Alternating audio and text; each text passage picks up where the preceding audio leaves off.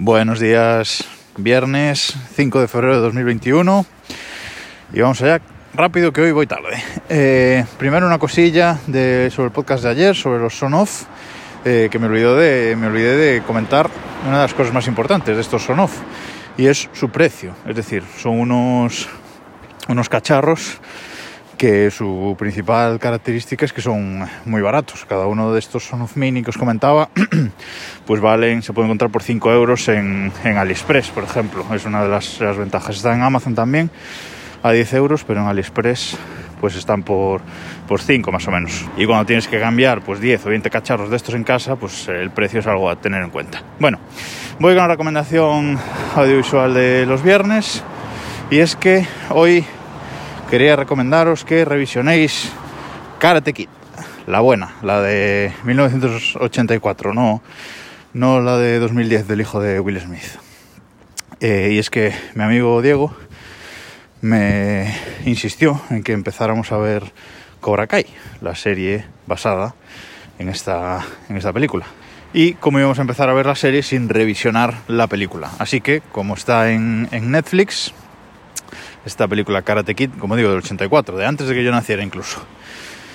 Y nos la vimos, porque de hecho hay Karate Kid 2 y Karate Kid 3, pero creo que la serie, por lo menos lo que hemos visto hasta ahora, no, o sea, no las tiene en cuenta en principio. Eh, de hecho, la serie empieza con el final de la, de la película original, o sea que solamente la primera, la original.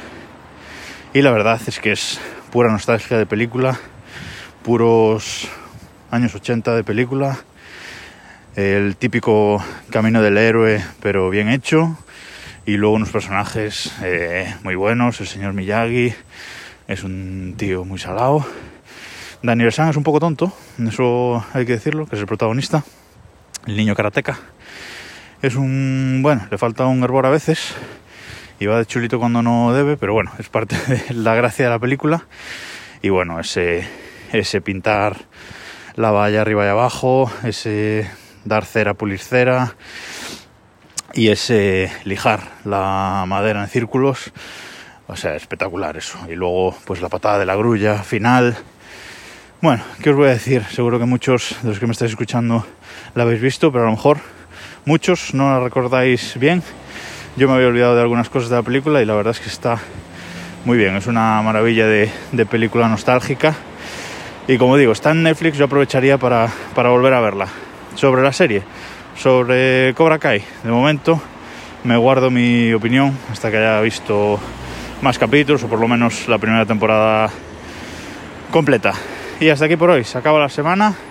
Que tengáis todos un buen fin de semana. Si tenéis un ratillo para ponerme una review en Apple Podcast o en la aplicación de, de podcast que uséis, un comentario en iBox o donde queráis. Os lo agradezco mucho, la verdad, que hace que se conozca más el podcast. Y si no, pues cualquier comentario es bienvenido en arroba desde el reloj o en arroba Vidal Pascual en Twitter. Ya he tenido algunos comentarios esta semana. Muchas gracias a todos los que, los que me escribís, me preguntáis cosas, etc. Yo encantado de, de contestaros. Así que nada más por esta semana. Nos escuchamos el lunes.